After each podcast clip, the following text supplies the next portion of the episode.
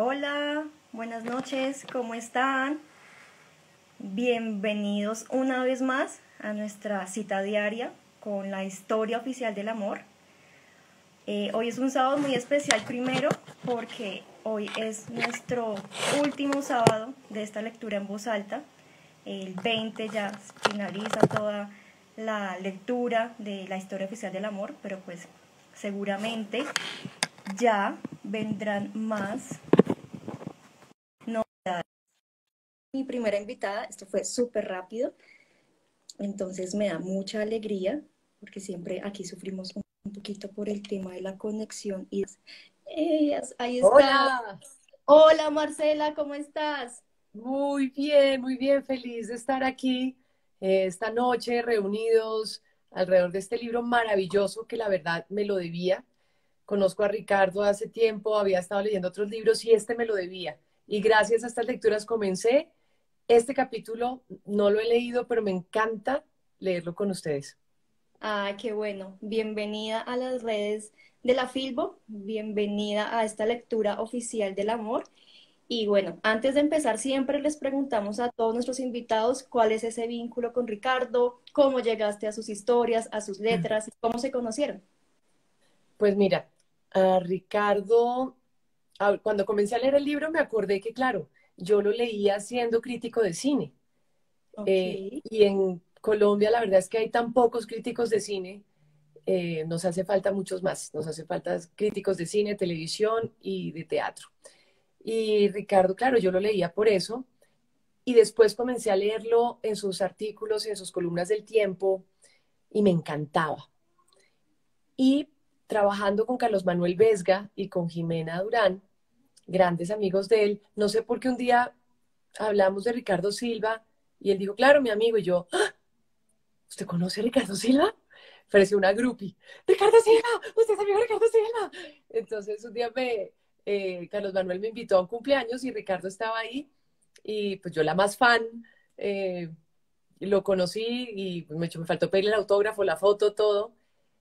Y desde entonces yo creo que nos hemos cruzado Twitter, siempre estoy pendiente de sus columnas, eh, estaba leyendo otro libro, Historia Oficial, me la, me la debía porque Jimena me dijo, fresca, yo se lo presto o yo se lo regalo. No lo vaya a comprar, espérese, yo me encargo.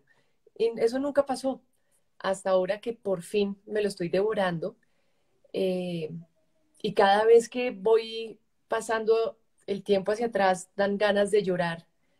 Sí, es verdad. Y este capítulo es, ya comienza uno como a, a pasar saliva con un, con un nudo en la garganta de, de ser conscientes la realidad en la que vivimos.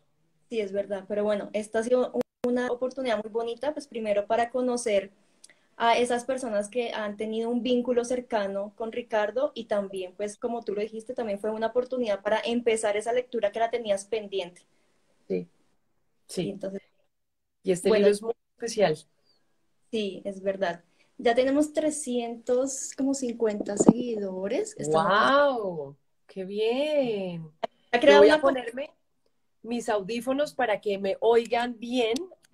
Ahí está Magida. Magida, ¿qué horas comienza? Después de cuando termines tu lectura, eh, cortamos la transmisión, yo vuelvo a iniciar y ella ingresa ahí. Perfecto. Bueno, esto es una invitación entonces a todos los que no se han leído Historia Oficial del Amor, que se la lean de verdad. Y gracias por acompañarnos, gracias por invitarme. No, para nosotros es un honor. Y pues también conocerte, de paso. gracias, gracias, gracias, gracias. Entonces espero que no se me, que pueda leerlo sin que se me, sin que el nudo en la garganta se note. Listo. Tranquila, estás Entonces cuando digas. Familia, aquí todos ya somos una comunidad y ya todo el escenario es tuyo. Listo. Miércoles 9 de junio de 1954. Bogotá va a estallar como un órgano cargado de sangre y en el piso ceniciento va a haber miembros y tripas otra vez si todo sigue como va. Va a suceder de nuevo el Bogotazo. Vamos a tener que soportar hoy, 9, un 8 de junio más. Se ve venir, se siente a un paso. El 8 de junio de 1929, cuando la ciudad en pleno se levantaba con razón contra la rosca manzanillista, que desde, diciembre celebraba la masacre de las bananeras como un acto heroico. Le cuenta la contrariada tía Maruja Silva a su sobrino Eduardo de 14 años. Un recluta de la policía de los Godos tuvo a bien dispararle por la espalda a un alumno pastuso llamado Gonzalo Bravo. Y el 8 de junio, que fue ayer, Luego de un enfrentamiento entre un soldado sensato y un policía trastornado durante la conmemoración en la Universidad Nacional de los 25 años de la muerte de Bravo, acabaron destrozándole el cráneo a un estudiante de medicina bautizado Uriel Gutiérrez. Y hoy no paran de gritar abajo la policía y arriba Uriel Gutiérrez, de arriba abajo. Por aquí nomás por la Candelaria, desde que empezó a aclarar el día. Y solo en Colombia matan a un estudiante en memoria del asesinato de otro. Adiós, gobierno militar amigable. Hasta nunca. ¿Quién sabe en qué momento se nos olvidó que esto de Rojas Pinilla es una dictadura? Pero he aquí para recordarlo el funeral de un muchacho de 23 años. Son las 7 a.m. El viento fuerza las puertas de madera verde de la casa de los Silva.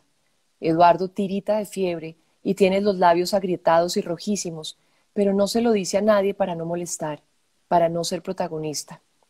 Ha ido a desayunar a la cocina de su tía Maruja a unas cuadras del colegio para ver a los hermanos que solo ve de tanto en tanto, a Sara y a Guillermo, que viven con la tía desde que su papá murió, o sea, desde siempre. Eduardo se ha tomado el chocolate con queso y se ha comido la arepa y ha hojeado en el, en el tiempo las fotos del estudiante asesinado. Y ha repetido, sí señora, y ha entrecerrado los ojos para verla un poco mejor. Se está volviendo miope, pero no le gusta comentarlo para no ponerle ni un problema más a su mamá mientras la vieja maruja le cuenta por enésima vez que el papá que él nunca conoció era un linotipista del periódico querido por los unos y por los otros, y se pone a imaginar que si estuviera vivo no habría publicado sus artículos asusando a los estudiantes, poniéndolos en guardia. Se echaba sobre la máquina su Antonio Silva Hernández, con el delantal recién lavado y amarrado en la cintura y su camisón gris sobre los hombros, e iba línea por línea por línea del tiempo como un monje concentrado que no perdía el humor ni mucho menos la paciencia. Ay, si usted lo hubiera conocido, mi hijo, toda esta historia habría sido diferente, pero la vida es lamentar lo que no fue, le dice seca, mortificada la tía Maruja. ¿Cómo quería mi hermano Antonio a sus tres niñitos? Eduardo sonríe porque se ha enseñado a sí mismo a pensar días y días antes de decir algo en serio y a hacer chistes y juegos de palabras mientras tanto. Se toca la frente, se toca las manos, se ve metido como espectador y nada más en una discusión familiar sobre lo que ha estado pasando. Sí, el tiempo y semana no hubieran publicado, si el tiempo y semana no hubieran publicado esos artículos venenosos, los estudiantes no se habrían embalantonado. Hay que despertar a los estudiantes. ¿Para qué lo provocan? ¿Para qué les disparan? Lo que quieren es tumbar al general Rojas antes de que cumpla su primer año. Hay que tumbar al general Rojas antes del 13. Ya esa pandilla de comunistas está gritando, mueras, en la Ciudad Blanca y eso que el gobierno prohibió cualquier clase de protesta. Hay que seguir las protestas hasta que nos devuelvan el país. Hoy va a pasar el Bogotazo. Hay que armarles el Bogotazo a estos corruptos de uniforme. Pero ve borroso y enmarañados los renglones y las letras de la pelotera y solo se despierta cuando la tía le pone la mano en los 20 pesos para las golosinas y asiente y dice hasta luego, en vez de dar las gracias. Se despide de mano de todos los que encuentra en el camino de salida. Empuja la silla forrada de cuero, agarra su maletín porque tiene que llegar ya mismo al colegio y se demora por lo menos diez minutos de aquí para allá, de la 18 con octava a la décima con séptima. Sale y suda y tiembla antes de irse a su salón en el segundo piso del San Bartolomé de la Plaza de Bolívar por las calles empinadas de la Candelaria. No es el día para las clases, no, pero Eduardo no se le ocurre sino ir. Solo a Rueda, el gordo de su curso, le da por preguntarle si le está pasando algo y en resumidas cuentas sobrevive a buena parte de la mañana. Y resuelve la ecuación algebraica en el tablero, atiende una propuesta de entrar a no sé qué grupo jesuita, escucha muera el gobierno asesino y abajo las Fuerzas Armadas a tan solo unos pasos del colegio. Se asoma a la plaza y por las rejas del patio de recreo encuentra un volante titulado Estudiantes colombianos y lee ¿Cuál será nuestra situación ante la posteridad si permanecemos mudos? Y se mete encogido a clase de historia, en, miedo, en medio de esa fiebre que lo frunce y lo exprime como un trapo. Ay, mi hijo, hasta que los gritos son innegables y desde los arcos y las ventanitas del San Bartolomé se ven hordas y tropas y catervas. Y pasan con estandartes los estudiantes de todas las universidades de la ciudad, Andes, Rosario, Externado, América, Gran Colombia, Javeriana, Libre. Y la clase de historia se va al traste, a la basura. Claro que sí, pues ¿quién puede ponerse a hablar de la guerra de los mil días cuando está empezando el siguiente Bogotazo? Y el padre Rabanito, que le dicen así porque vive rojo y a punto de explotar, como si estuviera conteniendo el aire, los deja salir a ver qué diablos está pasando. Parece que el gobierno va a adelantar las vacaciones. Y mientras la marcha de los estudiantes se dirige por la carrera séptima hasta la avenida Jiménez y pasa enfrente de una primera fila de mujeres vestida de luto, y luego viene una columna de hombres de pelo quieto, de piel curtida y de corbata, Eduardo se ve entre una nebulosa y fangosa multitud de niños de su edad que no saben si reírse o si sumarse al, grito por la democracia que esa conjura de godos y de coroneles les han estado arrebatando desde el Bogotazo. Pero a veces se tiene que apoyar en las paredes de piedra de la catedral y en la casa del florero, donde comenzaron estas manifestaciones informes e iracundas hace ya 143 años. Y cuando va acercándose a las tiendas y las casas viejas, se ve forzado a poner la mano sobre un Ford Victoria negro y blanco y después sobre un Buick alargado de los que le gustan. No voy a llegar. Pero allá lejos, entre la bruma de la fiebre, ve que una tropa de veintitantos soldados acaba de ponerse enfrente de la marcha de los estudiantes. Da pasos y pasos entre estudiantes con sacos que les quedan grandes y detrás de los carros gigantescos parqueados junto a la acera de la séptima, y cuando ya viene enfrente la Jiménez, escucha un estruendo que viene. ¡Ahí! grita una señora de una ventana del Anglo American Club. ¡Tras! Es entonces cuando se escucha la primera descarga contra los estudiantes contra los estudiantes. Taca, taca, taca, taca, taca. Es allí donde se agachan los alumnos y los soldados que no confían en nadie. Un gamín se agarra una herida desbordada y la sangre se le escapa entre los dedos. Un hombre se queda de pie en medio de la multitud acurrucada y encogida y mantiene en alto una bandera de Colombia. Otro más le pregunta al militar que ha gritado ¡Alto el fuego! si es que los van a matar a todos. ¡Montón de asesinos! Y si es que no ve que al lado del taxi Baker, acaban de dejar un reguero de muertos y de heridos. Si hay humo y si hay sangre y Eduardo asomado detrás de un par de enruanados que le reclaman a los reclutas que están cargando sus fusiles, es testigo de ese fusilamiento atolondrado y siente que si no lo mata una bala lo va a matar la fiebre. Dios santo, están disparando otra vez y están matando a los, a los de los puños en alto. Dios, ¿dónde está Dios? Unos salen corriendo hacia la Plaza de Santander y otros se retiran precipitadamente hacia la iglesia de San Francisco. Otros remontan la avenida Jiménez con los truenos y los pataleos a sus espaldas, y Eduardo se va detrás de los que buscan un bus que los saque del infierno. Ay, mi hijo, si llega a morir se va a recordar que tenía una tía que no quería a su mamá y le ponía veinte pesos en la mano, que se fueron a vivir al calor de Cali detrás de un padrastro enfermo enfermero de apellido Cuellar, que no pudo tratarlo mal porque usted se dedicó a no hacerle ningún ruido, que había unas cuadras nomás en Chapinero un fotógrafo alemán que parecía hibernando en la cigarrería de la esquina, que Millos alcanzó a ganarle a Santa Fe el hexagonal para que sepan quién es el mejor, que, que vieron Cuo en el Teatro Teusaquillo a las dos y media pm del sábado santo, que a su madre le gustaba mucho ir al cine e iba detrás del cinemascope, que a él no le importaba si le tocaba ver las películas detrás de la pantalla en el cinema del barrio, que todos los días iba a almorzar a la calle de la 69, número 2341, y el teléfono era 249-6245, y luego regresaba en el bus del colegio a clase, que el señor Jiménez, el de la miscelánea, le vendía cinco pesos nomás todas las tiras cómicas de la semana, y la esposa le regalaba panelitas de leche y le decía, venga pronto, niño, démele saludes a su mamá. Se ha terminado a escopetazos y culatazos la manifestación.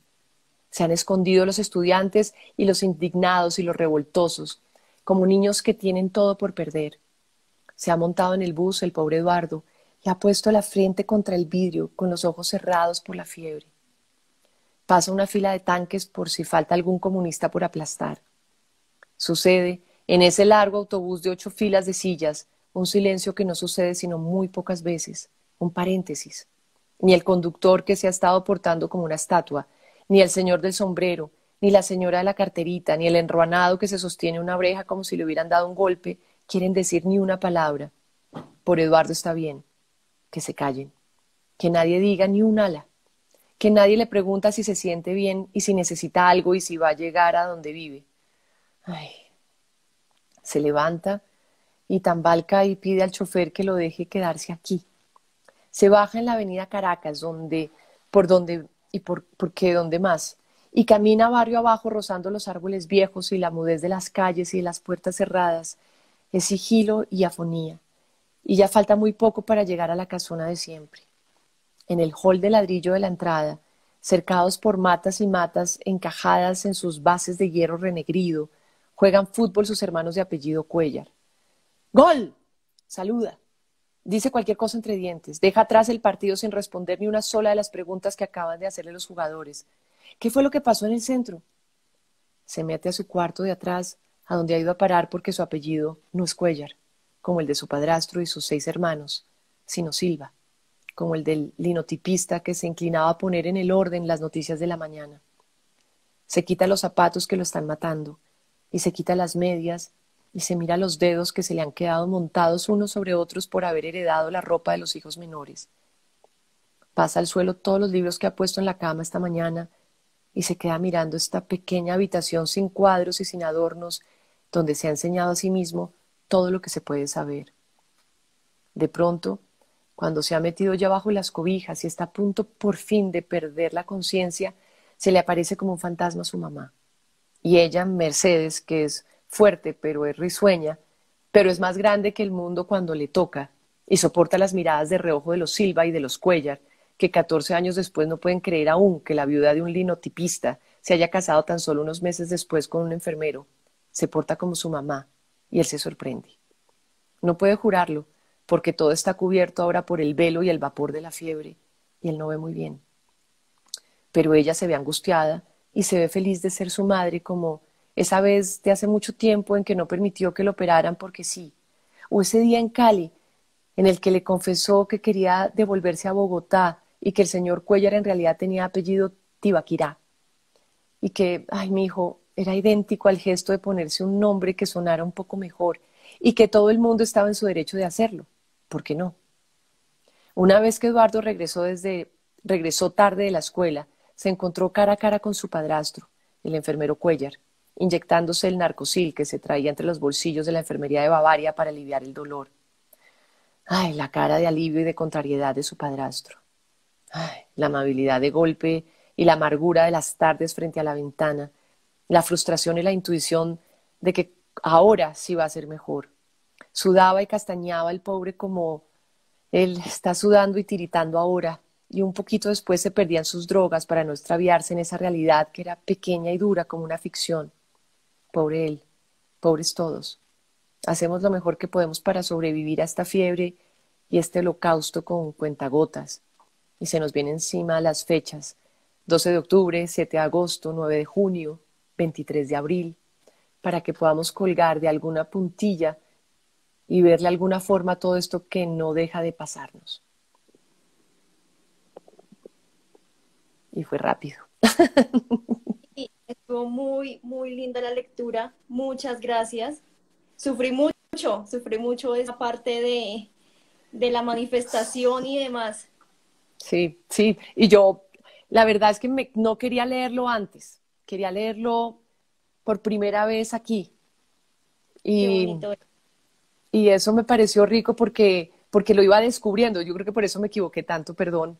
Se me va pero porque lo, lo, estaba descubriendo al tiempo que ustedes y, y entonces era vertiginoso eh, como, como Ricardo narra esa, ese caos en el centro. Sí, un caos terrible y que un caos que aún vivimos muchas veces. Hay una pues frase que me quedó en, la, en, en mi cabeza y te la quiero compartir. Dímela. Pero olvidas lamentar lo que no fue. Dime. Hay una frase que me gustó y te la quiero compartir y la quiero compartir con todos los que no están ahora con nosotros. Dice, pero la vida es lamentar lo que no fue. Sí, que se lo dice la tía, pero por eso era ah. amargada. Un poquito. pero bueno, en este libro también hemos encontrado frases, personajes y demás que nos han impactado y que se han quedado con nosotros. Y es que es increíble, porque esta es la época de mi papá, un poco, cuando nació mi papá. Eh, eh, y, y, pues como que veo ese Bogotá, esa época que él me narraba y, y puedo ver perfectamente la Candelaria y la, el San Bartolomé de ahí de la Plaza de Bolívar y cómo se prestaban los, la ropa, iba pasando de mayores a menores y los zapatos que quedaban chiquitos y bueno, en fin, es que es, es la verdad es que envidio la manera como Ricardo escribe. Sí, tiene un poder que es único en él. sí.